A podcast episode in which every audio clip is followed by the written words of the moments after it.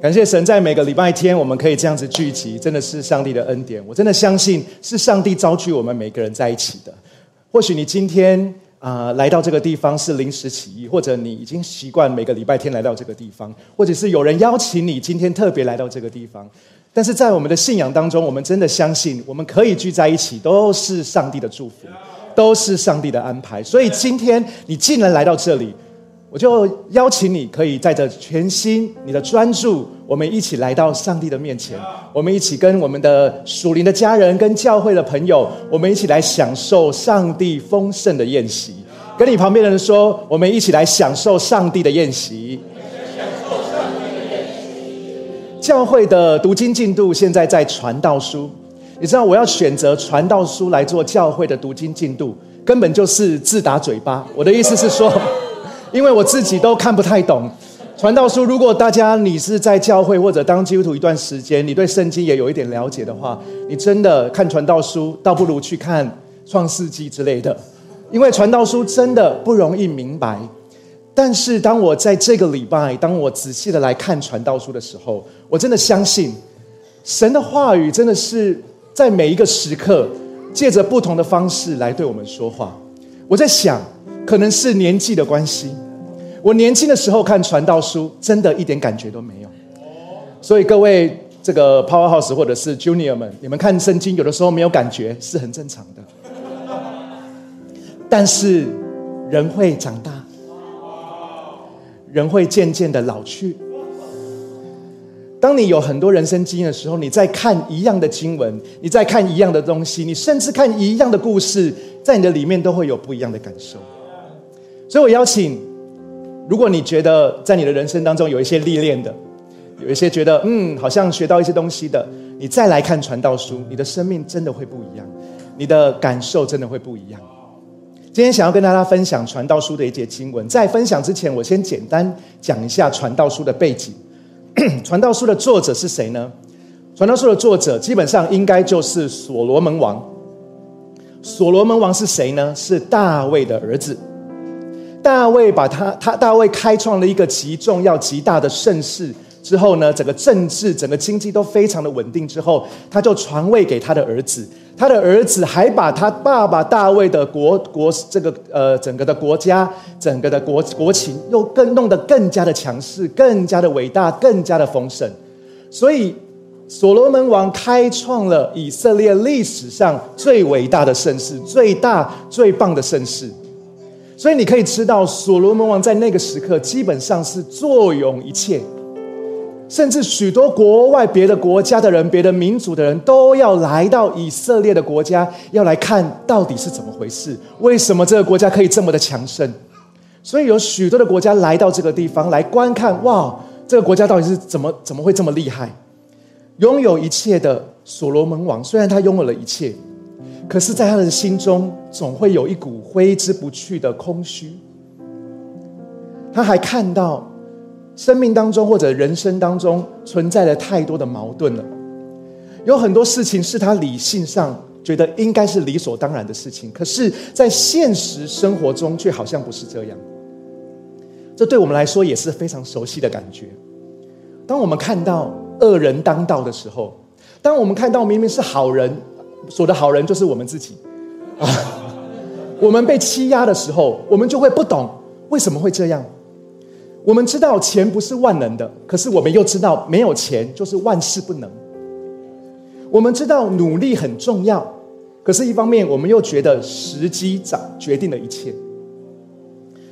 很多时候这些事情发生，或者是发生在我们的身上，我们会觉得更加的无言以对。这些矛盾、这些挫折、这些沮丧，好像仿佛都生活都在我们的生活当中。在传道书里面。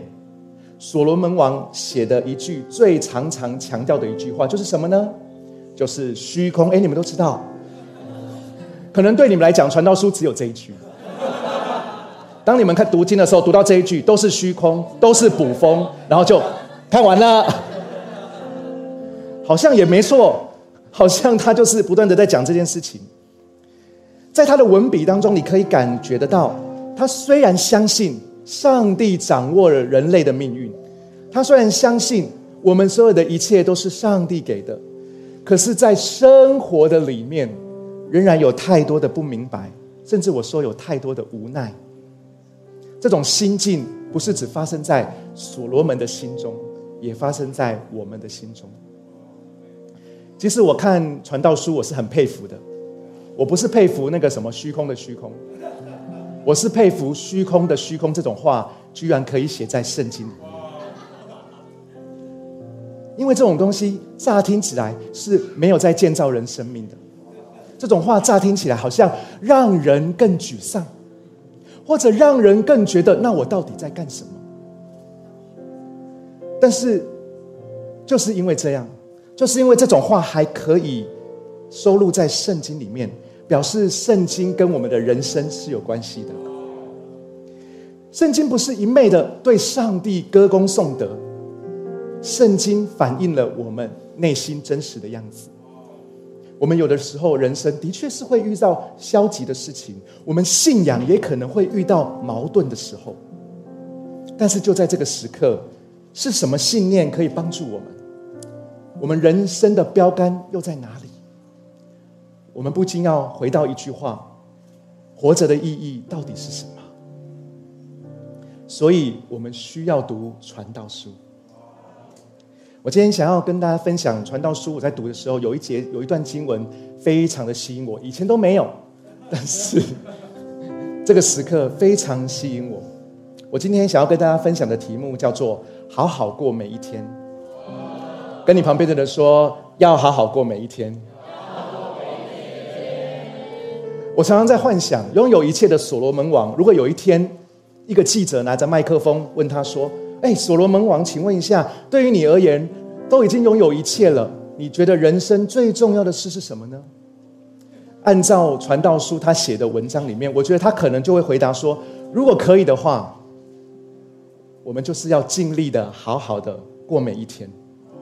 传道书五章十八到二十节，我们来读这段经文。我觉得这段经文非常的宝贵。传道书五章十八到二十节，我们一起来读清。我认为人生最美、最善的事，在上帝所赐的短暂岁月中尽情吃喝，享受自己在日光之下劳苦得来的成果，因为这是人当得的。上帝不单给人财富，也叫他能吃能喝，享用自己所当得的，并在劳碌中得到快乐。这是上帝的恩赐，他不用担忧自己寿命的长短。因为上帝使他心里充满喜乐，在这一段经文当中，帮助我们。如果从所罗门王的眼光来看，我们应该怎么样学习，好好的来过每一天呢？第一个，所罗门王鼓励我们说，我们应该学习好好的享受自己所付出的成果。我们要好好的享受你所努力付出的成果。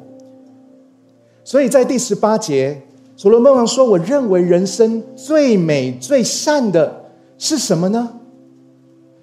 当所罗门王讲出这句话的时候，他居然可以在他坐拥一切、看过、享受过所有荣华富贵的时候，他居然可以大胆的说，他觉得人生最美最善的事情、最重要的事情，也就是说，他对于人生最美好的画面是什么呢？是环游世界吗？是拥有大批的江山美人吗？他说：“最美最善的事，就是在神所赐短暂岁月中，尽情吃喝。”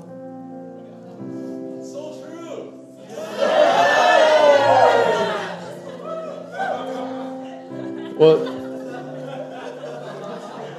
我现在，我现在就是还没有这个画面。因为我现在没有办法尽情吃喝，我曾经有尽情吃喝过，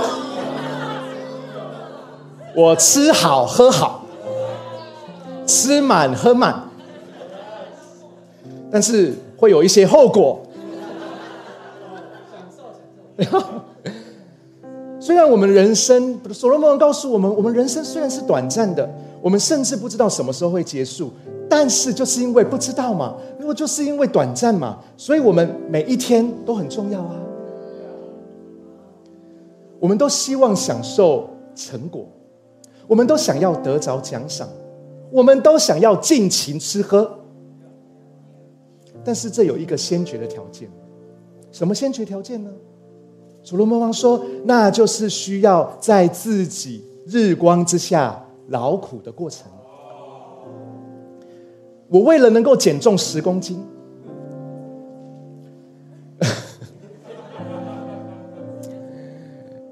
你知道为什么大家会问我说：“洪章哥，你为什么要减重啊？你看起来还好啊。”我就觉得说，教会是有爱的地方。我看起来还好啊。言下之意就是还可以更好。OK，反正呀，追求卓越。反正大家会问我说：“洪章哥，你为什么要减重呢？是突发奇想，还是被刺激，还是怎么样？还是你看到一些不好的 demo 之类的？”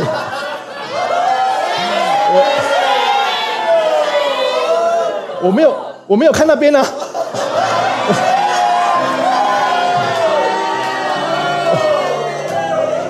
我今天讲到都要对这个地方。我讲到哪里？OK。呃，哦，为什么？啊，这是认真认真。为什么？因为大家可能不知道。洪章哥之在很久之前，在呃还没有进行比较健康的饮食的时候，洪章哥是有中度脂肪肝的，不是轻度哦，是一检查就说，哎先生中度脂肪肝呢。其实我不知道大家对，因为 The Future 是个年轻的教会，所以可能不太知道。但是对对我来讲，哎脂肪肝是很严是蛮严重的事情呀。还有肝指数，肝指数是是会会会显明一些事情。所以我就问，我就问医生说：“那怎么办？我我怎么怎么让他不要脂肪肝或者肝指数下降？”医生就非常淡淡的讲一句说：“瘦就好了呀，你减肥就好了。”哈，他说：“哦，讲一些医学东西，我是没听清楚，我就只知道瘦就好了。”所以我经历，就是我尝试的想要想减重的原因，不是因为我觉得自己身材怎，么，不只是因为 我觉得。就是其实更重要的，让大家知道一下，我是是有有一个有一个需要，对，所以我要让我自己的身体保持健康，才能继续的建造教会。所以我所以我要就解脂肪肝的问题，所以我就呃很努力的减重。感谢主，我很努力的减重，我我我减了十公斤。我再去做健康检查的时候，超音波扫扫一扫，他那医护士护理师都不讲话的。结果最后这个这个这个呃报告出来的，两个礼拜之后报告出来，哎就没有了，脂肪肝就没有了，肝指数也降到非常的正常。呀，我就觉得说，这这不是外表看起来比较 fit 而已，而是我的内脏也 fit，就是没有刮薄油，你知道吗？就是。大家的刮薄油，对 对，就是没有在那种状况底下了。大家都会说：“哇，黄章哥你是怎么瘦的？哇，黄章哥你好棒啊，瘦这样。”我想告诉大家，你要有这个成果，你要劳苦，你要劳苦。让我再说一次好不好？人家说你怎么减十公斤的？怎么减的？劳苦，不会一觉起来就没有啊。要劳苦，我很沉重的说，因为我觉得很不容易，真的美食当前你很难啊。然后每个人都说：“洪章哥，你可以吃了啦，你现在很瘦了，你可以吃了啦。”我就说：“我可以吃，我知道，可是我吃了就会。”你知道，在这个劳苦的过程当中，因为我经历了劳苦，我经历了运动，我经历了这个健呃这个我说健康，但是其实在过程很难受。我经历了要预备那些有的没的那些所有的东西，我要戒糖那些所有的事情，你要经历劳苦，你才会有成果。很多时候我们会想要超捷径，很多时候我们看见别人的成果，我们会想要那个成果。可是我们忽略了要努力，我们忽略了有一个劳苦的过程，我们忽略有有一个努力的过程，我们忽略了要得到成果是需要付上代价的。我们只想赶快像他一样。所以，当我听到有人在吃一些高热量、高高脂肪、高高高糖分的食物之前，他还就是吃之前还饭前祷告说：“主啊，让我们不要囤积脂肪。”让我们吸收营养就好，不要囤积脂肪跟热量，我就会觉得他是相信神迹的。他比我更相信神迹。享受成果，所罗门王说需要劳苦之外，所罗门还强调不只是劳苦。所罗门王说需要自己劳苦，有的时候真的是需要自己劳苦的，因为有的时候我们又会觉得，好像只剩下我自己在努力。有的时候我觉得，我干嘛那么辛苦啊？别人都在玩，别人都在享受，为什么我现在这么辛苦？别人都在吃。好吃的东西，为什么我要这么辛苦？可是我要告诉大家，如果我们耐得耐得住付出中的孤独的话，就意味着我们的努力，我们不是要跟别人一样，我们的努力是因为为了有一个更好的自己，我们的努力是因为上帝给我们个更好的未来。所以，我们不是我们在我们我我们在在自己付出，我们在在在努力的过程当中，也许会感受孤独。也许会觉得好像只有我坚持这件事情，但是我要告诉大家，到了未来，就是因为你坚持，所以会有成果等候你。耶稣从来没有跟我们说我们可以避免人生的苦难，但是耶稣说他会给我们平安。同样的，上帝从来没有跟我们应许说我们可以不劳而获，但是他应许我们会有一个美好的未来，有一个美好的计划。等着我们去成就，但是我们不能跳过付出的代价，我们不能跳过付代价的过程。但是上帝的恩典会帮助我。无论在座的是学生还是父母，不论你是在职场工作还是全职的爸妈，甚至在教会里面服侍，对于我们所面对的挑战，我们都需要全力以赴。一切的付出，一切的辛苦，一切的忙碌，我们都相信上帝会赐给我们美好的成果。经文上面讲什么？经文上面讲说，这是人所当得的。你知道为什么这是人所当得的吗？因为上帝已经把种与收的原则放到我们的世界当中。有一个经文，加泰书六章七到八节说：“人种的是什么，收的也是什么。”顺着情欲撒种，必从情欲收败坏；顺着圣灵撒种，就必从圣灵收永生。所以，我们好好的付出，上帝呼召我们，或者是在我们需要的事情上面看重每一件事情，尽心竭力，在未来一定有一定程度的报酬在那里等候我们。我们一定可以享受那个成果，因为上帝要带领我们去那个更美好的未来。所以，我们好好过每一天。第一件事情就是，你要知道有一个美好的事情等候你去享受。然而，请我们不要忽略努力的成果，努努力的这个过程。经文当中讲到第二点，所罗门王继续鼓励我们，每要好好过每一天。第二个就是要学习养成感谢神的习惯，因为神才是我们一切恩典的源头。我们刚才读的经文第十九节。所罗门王说：“上帝不单给人财富，也叫他能吃能喝，享用自己所当得的，并在劳碌中得到快乐。这是上帝的，这都是上帝的恩赐。你知道，上帝很清楚我们需要金钱，他知道我们会有想累积财富的心。但是我想要告诉大家，上帝不是财神爷。”他不是我们的财神爷，他不希望我们的关系只有金钱，他是我们的天赋。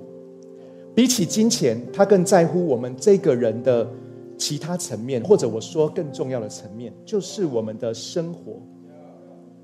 经文说，天赋上帝不单单给人财富，他的重点更是摆在人能不能享受。如果神只是给我们财富，但是他根本不在意你能不能享受，甚至他也不在意你怎么享受，那么我们的关系是肤浅的。如果你身为父母，你当然有这个责任给孩子金钱，给孩子财物。可是，在我们的心里，我们一定会想：我不只要给他钱，我要帮助他知道怎么理财。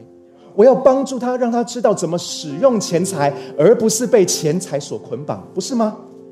上帝也是一样的，上帝不仅给我们财富，给我们恩典，给我们赐祝福，给我们资源，上帝更在乎我们能不能享受那个资源，我们能不能在那个当中得着快乐。我们能吃，我们能喝，能享受，都是上帝赐福的，都是上帝给我们的恩典。讲到所罗门王，他拥有大量的财富，一切的丰富都在他的身边。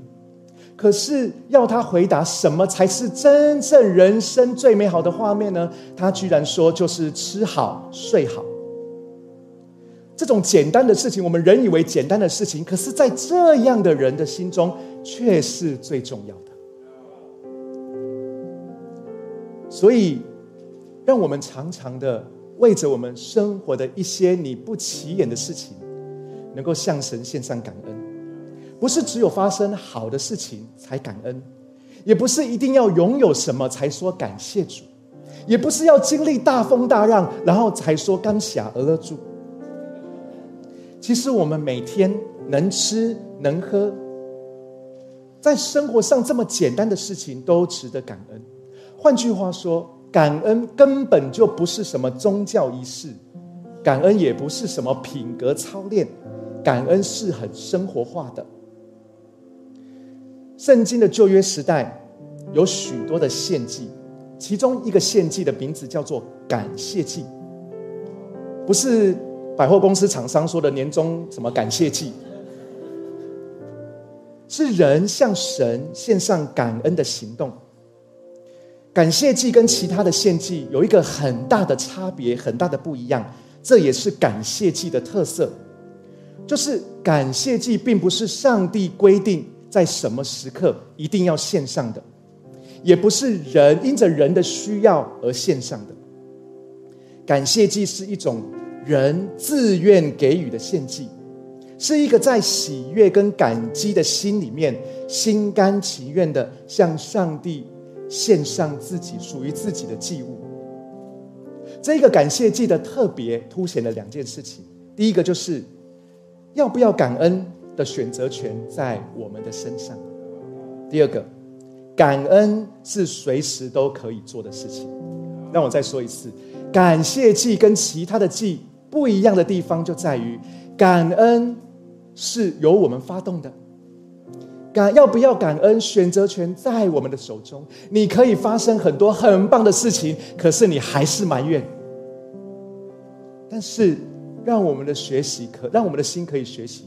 在我们的里面，随时选择的感恩，因为感恩的选择权在我们身上。第二个，感恩是随时可以做的，感恩不是要几月几号才可以，感恩不是要在五月的第二个礼拜天才可以，感恩是每一个时间都可以做的，因为真正从心发出的感恩才是最宝贵的。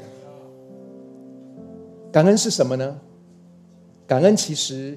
就是在生活中想到天赋上帝的良善，感恩就是在我们的生活的里面。当你想到天赋的良善，当你想到神的爱，在我们的生命当中就会油然而生一个感恩的心。所以，当我们常常感恩的时候，其实就是表达着我们在生活中常常想到上帝。即使我们的生活当中有太多让我们觉得沮丧的事情、难过的事情，但是我们仍然可以选择相信良善的神有他最美好的安排。我们仍然可以主动去找到时间，主动去找到事情，让我们来向神献上感恩。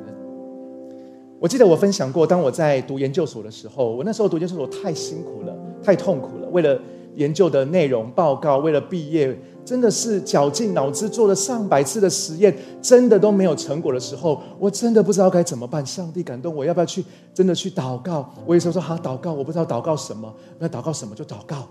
所以我那时候祷告一祷告我就一直哭，但是我没有办法在实验室里面哭啊，对，影响到别人啊。所以我就在每我就告诉自己，那每一天我都可以在黄昏的时候，为什么要选黄昏？黄昏很有 feel，觉得自己很孤独。黄昏的时候，我就走到我们校我们的戏馆旁边的装置艺术，很特别。那个装置艺术就是一堵一堵的墙，我就把那个地方当做我的哭墙，我就在那个地方，就是如果它有缝隙的话，我会很想塞塞东西进，塞我的纸条，塞我的愿望进去。但是我就是在那个地方，我真的每一个每天黄昏的时候，在那个地方声泪俱下的祷告哭泣。我不知道，我我在我的里面，神就说：“哎，我们有没有感恩的事情？”我说：“没有，我就只有哭。”但是当我祷告的时候，我说：“哎，忽然有一个、有一个、有一个、有一个感恩的心在我的里面。感恩什么？哎，原来我还有哭墙哎，我还有哭墙可以在这里哭哎。我忽然发现啊，这个哭墙好像是为我设计的，我就为这个哭墙感恩。但是你知道，为哭墙感恩也只能感恩一两次啊。”你总不能都每天都为哭墙感恩所以我在当中我也是很难过，我觉得沮丧，我觉得看不见前面的方向，我觉得我不可能毕业，我不可能拿到文凭了，我就是太多的难过。但是当我在祷告的时候，我也是更深的去思想的，神你你帮助我，让我可以学习更多的感恩。你知道神就感动我，鼓励我说：“哎，你还有一件事情感恩啊？没有，我没有任何事情感恩。”你就说你可以为着未来会发生的事情感恩。我说好，那你告诉我未来会发生什么事情？他说你就为未来发生事情感恩就好。我说 What？神就告诉我说，你愿不愿意相信未来会发生的在你身上发生的事情是好事？我说我相信。他就说那你还不感恩？就是说神就跟我说还没有发生，但是你可以先感恩。我说什么事？他说不用关系，没有关系的，先感恩，先为未来会发生的事情感恩。你是否相信上帝会带领你？我相信感恩。你是否相信神会带领你前面的道路？神会帮助你毕业？我会，我相信感恩。有的时候我们会说，我们为着发生的事情感恩，但是我们常常忘记了神在未来看我们。我们能不能把感恩的眼光放远一点？说主啊，我能够为着未来的事情，未来会发生的事情，我向你献上感恩，因为我知道未来会发生好事。我相信有你的带领，有你的祝福，有你的帮助，未来会发生好事。所以，我为了未来会发生好事，我现在就感恩。也许我现在没有看见很多很棒的事情发生，但是我知道很棒的事情在后面，所以我现在可以感恩。你知道，当我在那个时候感恩的时候，哇，我突然就不哭了，然后那个哭墙就跟我没有关系，无权无份无地位，我就不哭了，我就开始感恩了。我就开始为着我知道神的带领，我知道神的计划，我知道神的安排，我知道神的供应。我为这件事情在信心里面，我感恩。我虽然还没有看见，但是信就是所望之事的什么实底吗？是未见之事的确据。有确据就要感恩啊！如果你有确据，当然才会感恩。如果。为什么我们没有办法感恩？是因为我们觉得没有确据。但是圣灵在话，神的话很清楚的告诉我们：神的带领，神的未，神给我们的未来充满希望。那么我们就要感恩，不是一种宗教律法，而是我们相信神。生命记八章十八节说：“你要纪念耶和华你的神，因为得货财的力量是他给你的。”我们要学习一件事情，是我们要纪念耶和华我们的神，我们要向神献上感恩，不是为了得货财，也不是为了得到得货财的力量，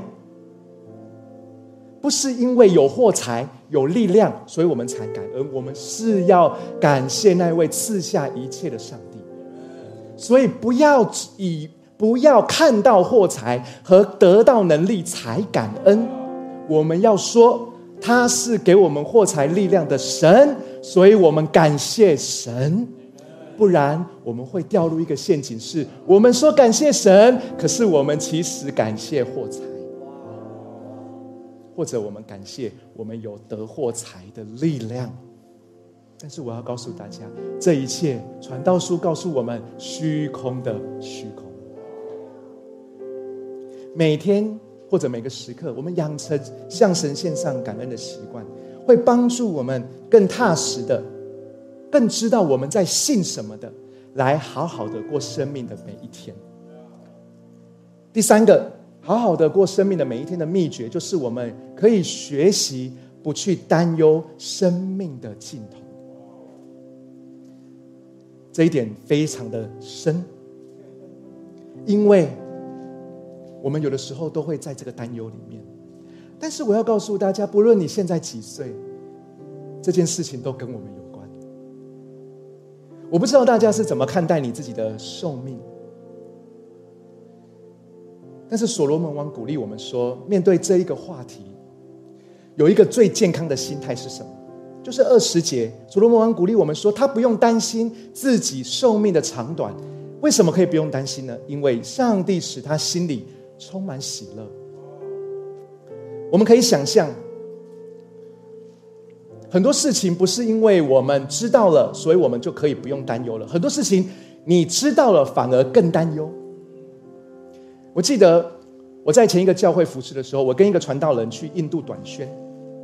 短宣完了，搭飞机回来，在飞机的在回来台湾的时候，回来高雄的时候，哎，高雄上空有台风，所以呢，飞机尝试的要降落，但是降呃风太大了，但是呃机长非常的努力，想要还是让飞机准时的还有定点的降落，所以飞机就降落了。就准备降落的时候，我我就觉得说，对，赶快降落，赶快降落，我想回家了。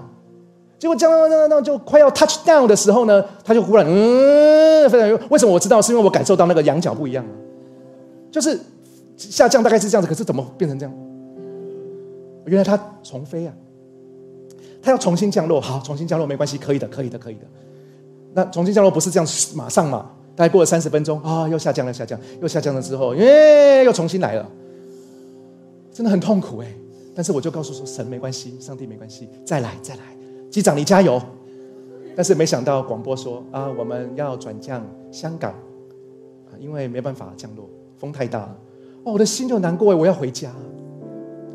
嗯，好转转降香港，好的那就算了吧，就就就就这样。但是你知道，我我跟那个传道人知道我们转降香港，可是我们的家人不知道，所以我们的家人一直想着我们要回家了，要掉掉，怎么都还没。飞机怎么没有？然后你知道上网看，他就跟你讲 delay，delay 有很多意义诶。特别你心中的时候，所以你会担忧吗？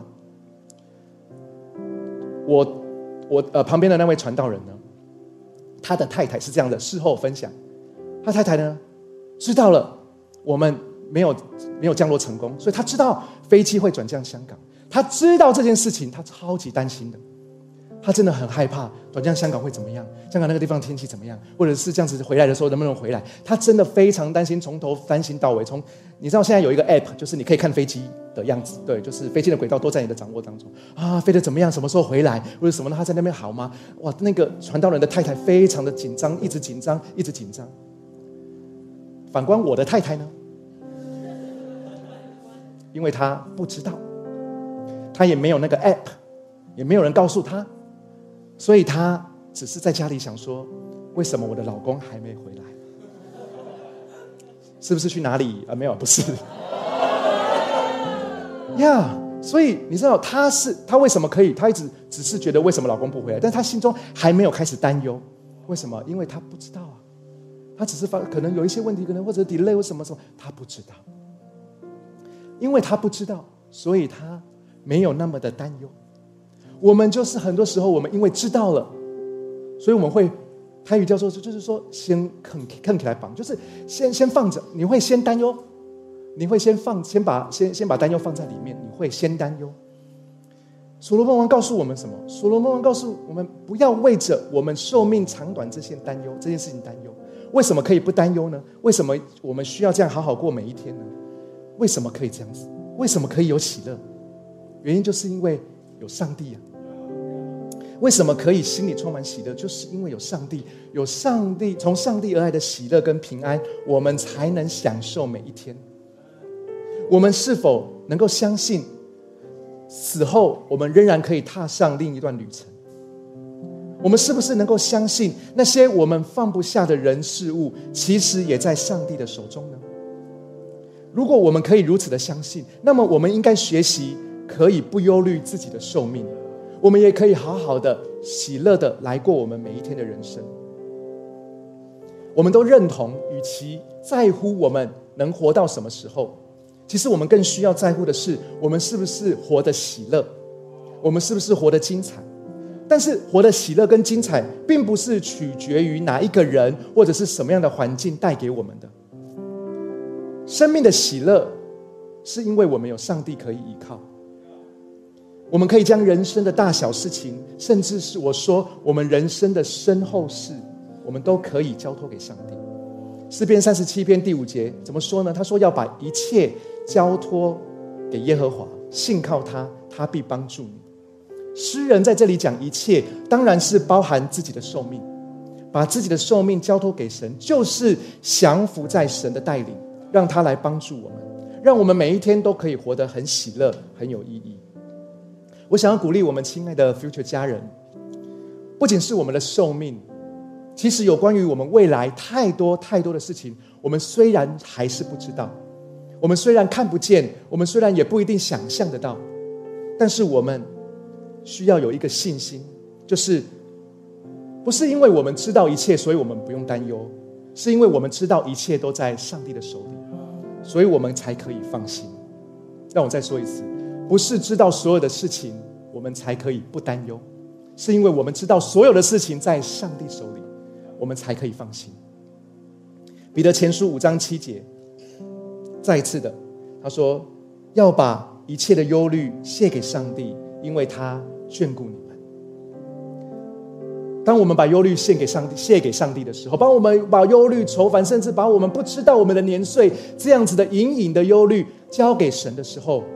神不是只是拿起来然后就没事了。神说：“你把这个交给我，而我会眷顾你。”所以，上帝眷顾我们，我们才可以好好的过每一天。也就是因为我们可以好好的过每一天，我们可以不担忧生命的终局是在哪一天，因为我们有好好的过每一天嘛。而这一个平安，是世界所夺不走的喜乐，是死亡所夺不走的喜乐。我信息最后要说。我们都说，我们都知道，所罗门王他坐有一切，他拥有全部的荣华富贵。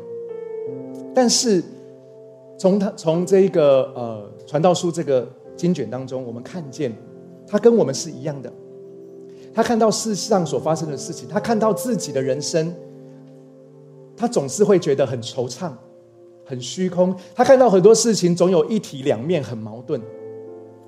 他也找不到令人满意的答案。即使他拥有一切，但是如果你读传道书，在最后一章，所罗门为他自己的著作要下一个结论，为他自己的人生领受下一个结论的时候，他说，在传道书十二章十三节，他说：“以上所说的，哇，很厉害，就是把他前面十一章讲的，讲的一些很矛盾的事情，或者不懂的事情，或者他也给不出答案的事情。”他说：“以上所说的，总而言之，就是要敬畏上帝，就是要遵守他的诫命。”他说：“这是人的本分。”他的意思就是说，对于世界上所发生的许多事情，我们虽然还不明白，我们甚至在一时间，我们也没有办法接受，但是我们还是可以选择敬畏上帝，我们还是可以选择相信跟随上帝。所罗门王借着传道书鼓励我们每一个人，不要因为不明白就拦阻我们跟随神；不要因为无法解释就拦阻我们跟随神。因为很多事情是需要持续的相信，持续的相信，我们才会越来越明白。所以我想要鼓励亲爱的 future 家人，让我们带着一个敬畏上帝的心，我们每一天。好好的感谢神，我们不要让担忧占据我们生命的一切。我们好好的来享受上帝所赐给我们付出的成果。我相信，当我们能够这样学习的时候，我们就能够好好的来过每一天，因为这是我们所当得的。我们所当得的意思就是，这是上帝要赐给我们。这是上帝，他渴望把这一切的祝福给我们。让我们都学习在神的恩典、在神的祝福、在敬畏神的道路当中，我们好好的过每一天。你们，我们从座位上站立起来。最后的时刻，让我们一起来祷告。我们真的相信，当我们更多的来到神的面前的时候，他会用他的爱跟能力来帮助我。所以，好不好？在信息的这个时刻，我想要邀请大家一起来祷告。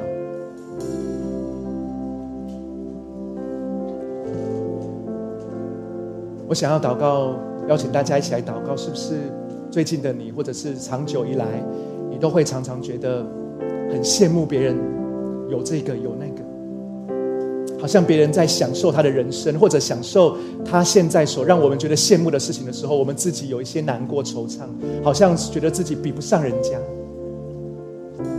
但是我今天想要邀请 Future 的每个家人，我们为自己祷告。我们求神，让我们的眼光不是注专注在别人拥有什么，而是专注在自己怎么样能够依靠神，能够再一次在生人生的道路当中，我们可以尽上我们自己的责任，我们可以付出，因为我相信，当我们付出的时候，当我们更往前的时候，当我们更依靠神的恩典往前走的时候，我们真的会领受那个祝福，我们真的也会得着成果。但是我想要告诉大家，我们真的需要那个付出的过程，所以我们来祷告，我们求神帮助我们，让我们不要跳过那个过程。即使现在，我也许现在你就在那个付出的过程，你觉得很辛苦，你觉得很孤单，你觉得很很很疲累，你觉得别人为人为什么好像可以可以可以这么这么好？为什么现在那么自己那么辛苦？但是我要告诉你，你的辛苦有一天会有代价，你的辛苦有一天会有成果，你的辛苦有一天会有祝福。